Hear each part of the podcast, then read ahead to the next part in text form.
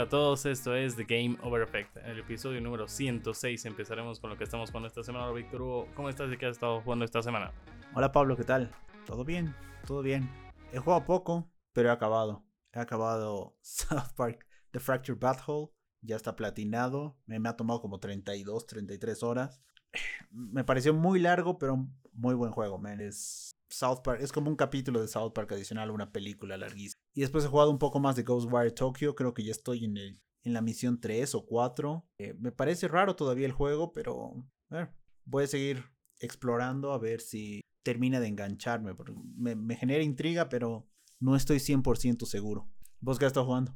A ver, me he dado cuenta que tenía una PC que no usaba, que era relativamente buena. Y hasta que llegue el Steam Deck, bajé Valorant, que no iba a poder. Dije, para ver si vale la pena instalarle Steam Deck, probaré si me gusta Valorant. Y no, no me ha gustado para nada. Además de que las partidas son larguísimas. O sea, creo que un round de, de 12. Bueno, se divide en dos tiempos. El primer tiempo tiene 12 rounds, el tiempo 12. Y me imagino que es una sumatoria de quienes han ganado. Mayor ganador gana, pero no es para nada. Fácil, renta un minuto, una hora. Me aburrí y jugué Tony Hawk para Play 5 porque estaba, está dentro de, los juegos gratis del mes. No me gustó mucho, me quedo con el de PlayStation 2. No sé por qué, no es como... Y finalmente juego Fall Guy, está divertido. Creo que ya comenté que ya voy a perder ropa al cambiar mi... actualizar mi cuenta ahora. y, eso es lo que he jugado. En qué raro que no te guste Tony Hawk. Tienes problemas, serios problemas. Yo nunca he jugado Valorant, pero no me llama la atención. Y Fall Guys lo he dejado después de, de esas partidas que jugamos y las primeras victorias que tuvimos no he vuelto a tocarlo. Ah, ahora ha cambiado, hay escuadrones, deja, y Tony Hawk solo juega el tutorial. Quizás cuando entra al juego, el tutorial... Sí, sí, men, el tutorial es, es básico, creo. En, en todos, de hecho. pues la semana pasada te comentaba que estaba jugando American Wasteland en un emulador de PlayStation 2. Eh, el tutorial es una huevada, pero después se pone más interesante, así que capaz que tienes que saltar esa parte. Bueno, pues, men, creo que tenemos que hablar de, de algo importante y algo que nos trae a grabar juntos después de, de seis episodios. Contanos qué ha pasado. Recibí la tan preciada Steam Deck, que se ve más grande de lo que pensé. Eh, un poco complicado, yo siempre he odiado Linux. Y hay cosas que me gustan y que no me gustan. La que no me gusta es... No te dice eh, los shortcuts que tiene la consola. Por ejemplo, tú haces un clic se abre el cajón de texto, pero no hay forma de que saques el teclado. Y en ningún lugar te dice que tienes que apretar la tecla Steam y X para que se despliegue el teclado virtual. Me parece un error garrafal. Debería sí o sí la primera vez desplegarte el teclado y un mensaje que te diga eh, para ocultar o mostrar, apretas Steam y X. ¿Y no, está eso en, un manual? Creo que vi en algún lugar, pero no, no me acuerdo dónde. Otra cosa, eh, calienta, mm, es de buen tamaño, eh, no tengo juegos en Steam, así que voy a empezar a, comprarlos en Black Friday porque hay unos remates ya ridículos, de un dólar, de dos dólares. sí, totalmente. Y hay otra, otra sección que, o sea, es el SteamOS donde están los juegos directamente para jugar y cambias de, de, boot, o sea, y te inicia en el modo escritorio y ahí puedes descargar lo que sea y tienes que hacer clic derecho y compatibilidad y te lo va a abrir así archivo de Windows. Pero eh, no puedes abrir cualquier juego porque no, está, no es compatible control, las teclas, la interfaz y demás. Eso es complicado. Eh, no sé, o sea, para bajar un juego, la tienes horrible. Steam es un asco. Necesitan un diseñador gráfico y un diseñador de páginas web urgente. Entonces no sabía ni cómo bajar eh, The Quarry. Lo he puesto en la, en la lupa, no lo he encontrado. En la página lo a, favorito y de ahí recién jalarlo. Eh, no puedo compartir juegos entre las cuentas. Son dos cuentas, en otra cuenta tengo más juegos. Y he puesto compartir juegos y demás en familia y no puedo. Imagino que le voy a agarrar la confianza en él a jugar más. Dale, dale se, ve interesante. A ver, la, la, consola tiene un buen tamaño, como decías. No es muy pesada. La siento será pues unos cuantos gramos más que el Nintendo Switch. La pantalla versus el Switch original es que será una pulgada más grande. Pero obviamente es mucho más clarita. La resolución es buenísima. Eh, se ve bien la, la, consola, realmente. Ahora, ahorita que mencionabas el tema de compartir los juegos, ¿no será que te está llegando un correo que dice quieres aceptar que alguien más te añada su cuenta de familia o una cosa así? Ah, quizás es que el requisito para añadir es de que la otra persona haya iniciado sesión en el Steam Deck cuenta y ya me tengo habilitado y ya tiqueado para compartir. Pero no sé por qué no puedo abrirlo. Cuando intento abrir con la cuenta B, me se compra el juego. Bueno, está, también por ahí tienes que comprar el derecho de uso de, de todo lo que estás haciendo. Y otra cosa que no me gusta, no entiendo, es limitante. El internet 60 megas carga 7 megas. No, men, yo creo que eso es simplemente lo normal. Nunca en tu vida has visto que si tienes 60, 100 megas, descargues algo literalmente a 100 Eso no funciona así, men.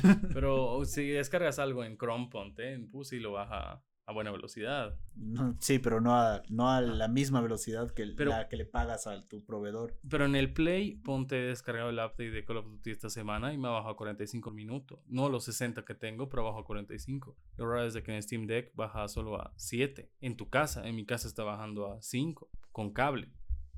Espera, ¿tiene, ¿tiene puerto Ethernet? No, no tengo un hub. Ah, entonces estás conectando el Ethernet a un, a un USB-C y el Sí. USB-C al Steam Deck. Bueno, pero bueno, nos estarás contando el resto de la semana qué otras cosas interesantes ves en la, en la consola. Ahorita hemos jugado un poquito de Tomb Raider. Ha tenido lag en algunas cosas en, en los, en los videos introductorios del juego, que me parece raro porque no es que necesita mucho poder de cómputo ese rato. Eh, pero después del juego se veía normal, no es un juego, es un juego viejo, porque está disponible desde el Xbox 360. También, ¿Cuántos años tiene ese Tomb Raider? ¿2018 creo que salió? No, Ahora te 2016. Pero claro, no se veía fabuloso. Obviamente no es un juego que, que tenga la capacidad de verse fabuloso. Eh, pero bueno, vas a ir descargando otros juegos. Ahorita estamos descargando The Query. A ver qué tal. Yo creo que sí se va a ver bueno y lo vas a poder jugar donde sea, men, en el baño, en el taxi, en el avión. Algo que no se puede hacer con, con, con una... A menos que tengas una laptop gamer y una buena batería. sí podrías. 2013 salió el primer Tomb Raider. No, pues 10 años atrás. Con razón no se me bien. Y desempolvando las cuentas que tenía, ponte de Epic, de GOG. Tenía varios juegos en Epic más bien. Tengo un GTA V, voy a ver si, si va a correr. Pesa 113 gigas, es lo malo. Tengo NBA 2K21. Tengo la colección completa de Tomb Raider. Tengo la colección completa de Batman. El que no es Overcooked, Moving, Moving Out. Football Manager, ni idea. Ah, y The Witcher tengo, así que voy a probar eso. Dale. Che, y, y en términos de almacenamiento, te has comprado el que tiene 512 y además has comprado una tarjeta SD de cuánto? Ah, ya, es la, la más top de las tarjetas de Samsung. que Llega a 120 dura, 100 megabytes y 100 de, de 512. Ambas de 500 linterna y le- Entonces, digamos, tienes un, un- en teoría, un tera para descargar juegos. ¿Cuánto, ¿Cuánto ocupa el sistema operativo? ¿Has visto eso? Nada, creo que nada. Ahorita me voy a fijar. Ya. Mientras te fijas, pasamos las noticias de la semana. Ha sido una se- semana bien movida. Hay un montón de cosas de las que tenemos que hablar. A ver, la noticia número uno. El grupo NPD publicó la lista de los juegos más vendidos durante el mes de julio de 2022. Increíblemente, Multiversus lidera el listado a pesar de que existe una versión gratuita del juego y la de pago solamente añade artículos estéticos. La lista completa quedaría de la siguiente forma. En primer lugar, Multiversus. En segundo lugar, Elden Ring. En tercer lugar, Lego Star Wars The Skywalker Saga. Cuarto lugar, Xenoblade Chronicles 3. En quinto lugar, Call of Duty Vanguard. En sexto, MLB The Show 22. Séptimo, como siempre, Mario Kart 8. En octavo mes es interesante, Digimon Survive, que creo que es- es nuevo, salió el mes pasado realmente, ¿no? Noveno, Minecraft. Y en décimo, Fórmula 1 22. Obviamente recordarles que los juegos de Nintendo no contabilizan descargas digitales, o serían Xenoblade Chronicles 3, Mario Kart 8, y tampoco se contabiliza MLB The Show eh, para Xbox, las descargas digitales de Xbox, man. Interesante que Multiversus, como dices bien, es gratuito y aún así ha sido el más vendido, man. El Multiversus lo está realmente rompiendo. Lo que pasa es de que ahí están engañando, porque cuando yo intenté bajar el juego desde el Play, la primera versión que me muestra es la de pago. Tienes que poner seleccionar ediciones y demás y recién puedes ver la de la gratuita. No sé cómo será en Xbox, no será cómo no sé cómo será en la basura de Steam, que es un diseño horrible, pero quizás la gente piensa que sí es de pago y, va por eso, o no les parece tan caro, o quizás les trae recuerdos a Smash Brothers y dicen, no, eso tiene pinta de que es bueno. Otra cosa, Elden Ring sigue en segundo lugar. Y Fórmula 1 seguro entró en descuento, porque ¿cuándo salió el juego? Mm, ¿Julio? ¿20 de julio, creo? ¿O No, ¿20 de junio?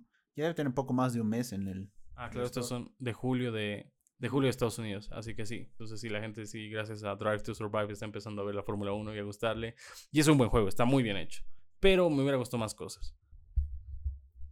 A mí, a mí me llama mucho la atención Digimon Survive. Desde hace tiempo que quiero comprar uno de los juegos de Digimon, pero no termino de animarme porque, bueno, en general no tengo tiempo. Casi hablamos de dos, tres juegos por semana, con suerte que jugamos. South Park he tardado en años en terminarlo. Eh, pero bueno, sí, mira, Fórmula 1 salió el 28 de junio de 2022, así que como que tiene sentido que esté en el top 10, pero el año pasado creo que no estaba, ¿no? Y tienes razón, debe ser Drive to Survive que está subiendo los números. La noticia número 2, Bungie reveló que la expansión Lightfall para Destiny 2 estará disponible el 28 de febrero. El anuncio se llevó a cabo durante el showcase de Destiny 2022. La expansión introduciría un nuevo estilo de juego orientado al recorrido del mapa. ¿Has visto el video? ¿Has, escuchado algo? Por lo que veo, están aumentando componentes que ya existen, que, tenemos en Halo Infinite, que están en Apex Legends también para...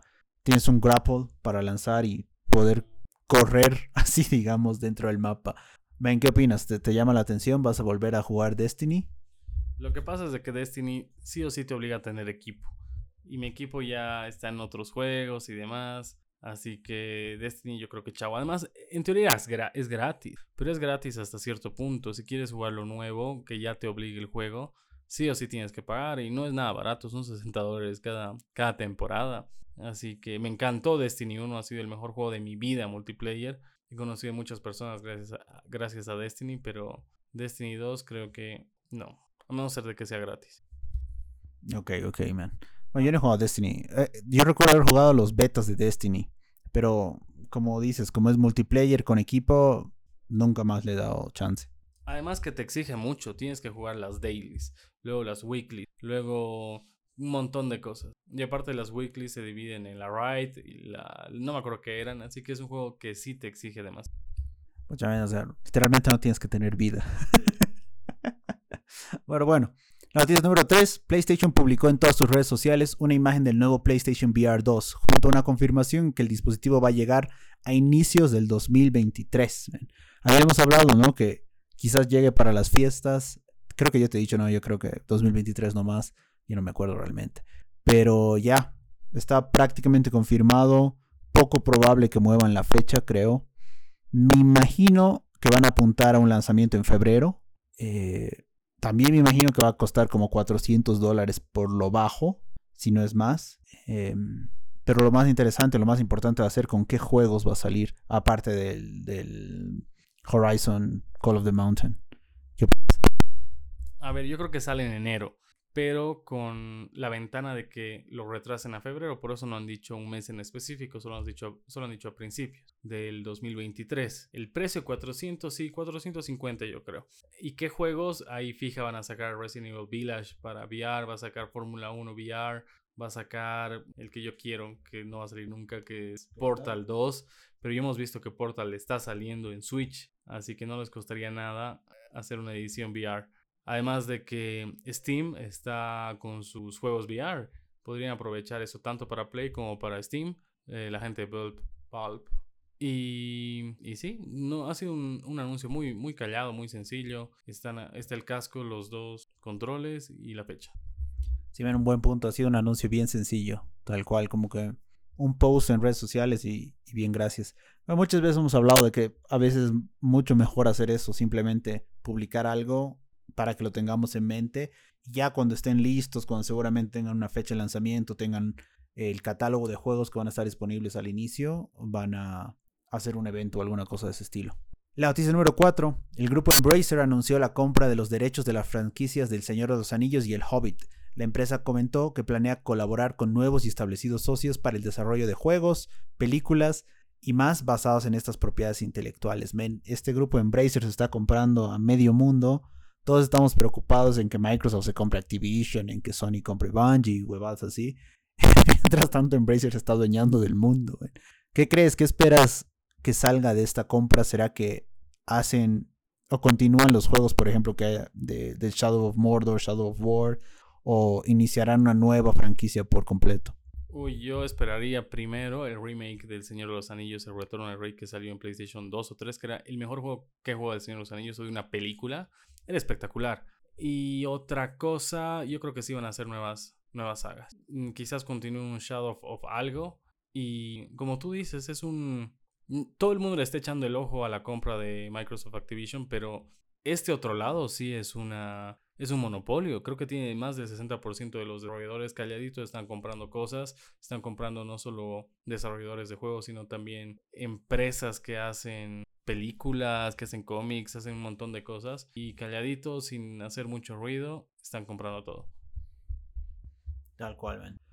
Y bueno, creo que la, noticia más importante de la semana. Esta semana se llevó a cabo el Gamescom Opening Night Live. El show duró prácticamente dos horas, durante las cuales mostraron 39 juegos, un automóvil, un control y un podcast. Los más importantes fueron Dune Awakening, que es un MMO que llegará el próximo año. Se, ve, se veía súper bueno el, tráiler. La, no, me imagino que no son imágenes en el motor del juego, debe ser todo renderizado.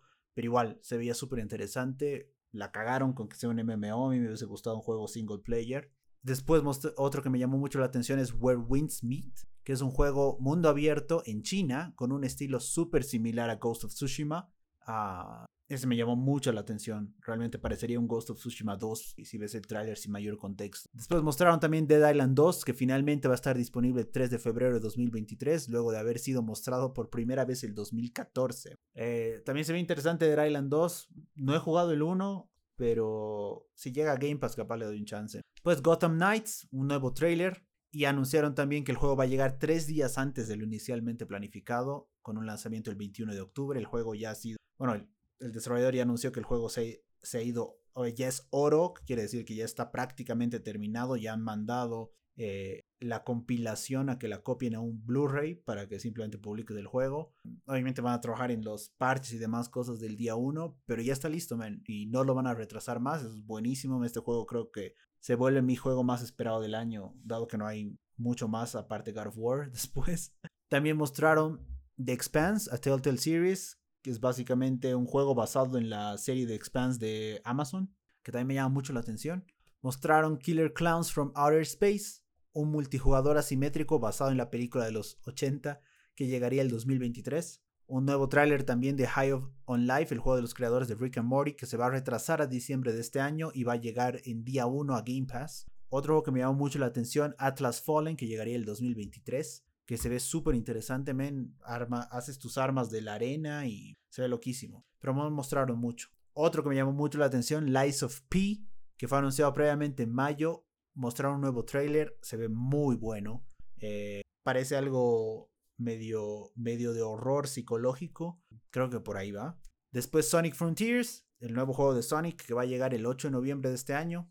Otro que me llamó muchísimo la atención es New Tales from the Borderlands, que es una secuela al juego interactivo que Telltale Games hizo hace, puta, ya son fácil, son 5 años que salió Tales from the Borderlands. Este no lo tenía yo en mi radar, se filtró creo que horas antes del evento, eh, pero buenísimo, men, va a llegar el 21 de octubre de este año, así que eso también me tiene muy, muy animado. Voy a tener dos cosas que jugar el 21. Anunciaron Moving Out 2. Mostraron otro que me llamó mucho la atención, Scars Above. Otro que se llama Stranded Alien Dawn, que vino después de un mensaje de un astronauta en la Estación Internacional Espacial. Súper, súper, súper interesante. También anunciaron Under the Waves de Quantic Dream, el estudio francés detrás de Detroit Become Human. No me llamó tanto la atención, no se ve muy eh, increíble o algo así. Muchos otros juegos más y dos cosas importante, bueno, un auto, una colaboración de auto entre eh, Mini, o sea, Cooper, y Pokémon.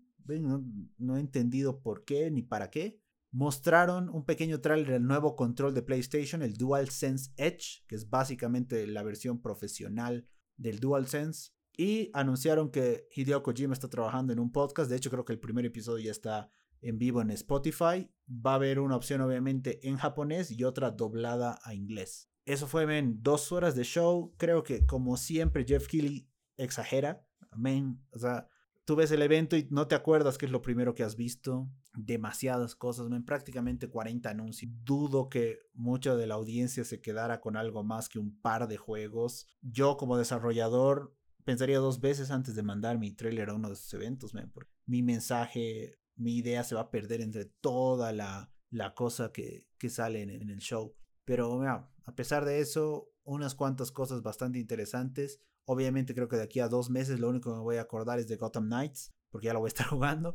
Los demás seguramente a medida que te hagan, nuevos trailers, fechas de lanzamiento y demás, recordando, pero eh, parece que están exagerando en, la longitud de estos eventos. Pero a ver, Pablo, vos qué te ha llamado la atención? ¿Qué opinas?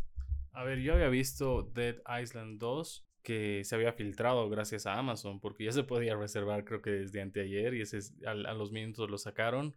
Gotham Knights, eh, quiero ver, me llama, pero no sé si pagaría los 60 o 70 dólares que van a salir. Me alegra mucho de que otra vez estén saliendo juegos de Telltale, que ha sido una empresa que entró a bancarrota, gracias a Dios la compraron, volvieron a sacar juegos y han, han anunciado dos.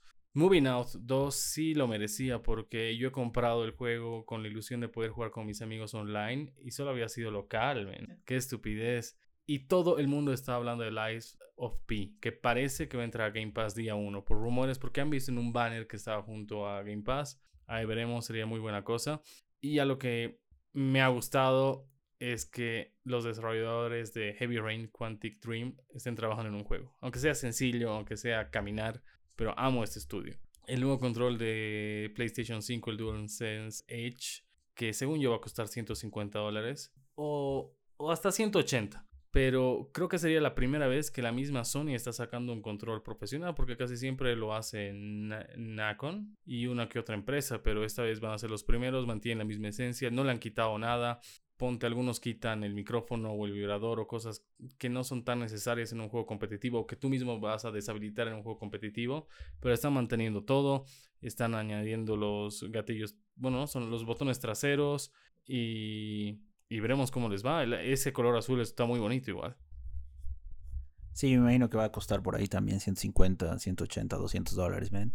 Se ve súper bueno, se ve súper bueno y de hecho, siempre te digo, mi control favorito es el, el Elite Pro de Xbox. Creo que el DualSense normal es muy buen control y este DualSense Edge de seguro creo, man, va a ser el mejor control. Porque va a incluir las, las innovaciones del DualSense y va a tener la calidad y, y el peso, digámoslo así, de los controles Elite Pro de, de Xbox. habrá que ver, solo, solo mostraron el trailer, no había fecha de lanzamiento, no había precio, no había nada más. Me imagino que capaz para el Tokyo Game Show digan algo más, fecha de lanzamiento, alguna cosa así. Pero bueno, buenísimo el evento, eh, a pesar de ser demasiado largo. y, y, cerraron básicamente con, con Dead Island, también mostraron premios que me pareció súper raro y aparentemente el fin de semana van a haber otros premios. Que ya, me parece que ya no saben qué más hacer. Pero bueno. Si te está gustando el podcast, síguenos en Spotify, Apple Podcast, Whitebox para que no te pierdas de ningún episodio. Pasamos a las noticias cortas de la semana, pero no te saludar a Dresito, a David y a la primera noticia corta de la semana es que los Game Awards 2022 se llevarán a cabo el jueves 8 de diciembre desde el Teatro de Microsoft Los Ángeles, California, donde probablemente Elden Ring va a ser juego del año si es que God of War no lo supera. Sí, totalmente de acuerdo, Elden Ring juego del año, no sé, no sabemos también qué esperar de God of War. Capaz capaz que God of War es una experiencia un poco más compacta y eso le da puntos extra. En vez de tener que jugar 100 horas, simplemente 20, 40 horas. Muchos más jurados lo van a jugar. Lo van a tener más fresco también en la cabeza porque el Ring salió en febrero, ¿verdad? A inicios de año y generalmente en las votaciones se olvidan de los juegos que salieron. Pero sí, de seguro la competencia va a ser entre la noticia corta número 2 es que ya se tiene una lista preliminar de los juegos que se agregarán a Game Pass en septiembre, los cuales son Disney Dreamlight Valley el 6 de septiembre, Commandos 3 HD Remaster para consola y PC en septiembre también, eh, Other Wilds, eh, la versión de Xbox Series X y S el 15 de septiembre, Grounded 1.0 por fin el 27 de septiembre, que este juego estaba en modo de prueba, y adicionalmente los juegos importantes que se retiran son 12 Minutes NBA 2K22, Hades y World War C. Adicionalmente, The Stranding ya está disponible en Game Pass para PC. esa, esa llegó de la nada, ¿no? De, repente desperté un día, abrí Twitter y decían, The Stranding va a llegar a PC. Y ¿qué? ¿What? ¿A Game Pass además? no creo que lo juegue, porque quiero platinarlo en PlayStation. No, me, me faltan, creo que te decía como 20 horas más de juego, porque ya había jugado como 70. Se ve bien, se ve bien el, el, listado de juegos en Game Pass. De hecho, durante Gamescom mostraron un tráiler de varios juegos que van a llegar a Game Pass para PC en específico. Así que le están apostando bastante. Mientras tanto, el otro lado, Sony no, anuncia uno o dos juegos para, para su PlayStation Plus extra y realmente no, no están moviendo la aguja, creo.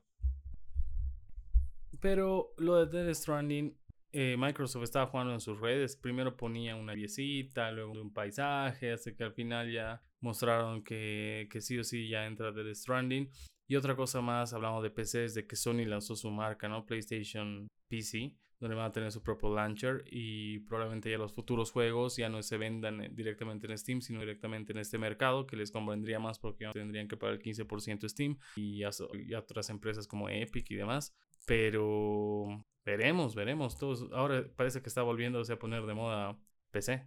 La noticia corta número 3 es que el 27 de septiembre Kena Bridge of Spirits dejará de ser exclusivo para PlayStation y pasará a venderse en PC a través de Steam y los que tenían el juego de PlayStation 4 recibirán una actualización gratuita para jugarlo en PlayStation 5. ¿Qué opinas de esto? Me interesante, interesante. Eh, pero como dices, todos están moviéndose a PC.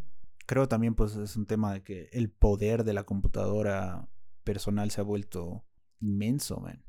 ¿No? Poder jugar en, 4K real con más de 120 frames per second. Ah, es, un buen, es un buen lugar para jugar y tener la mejor experiencia.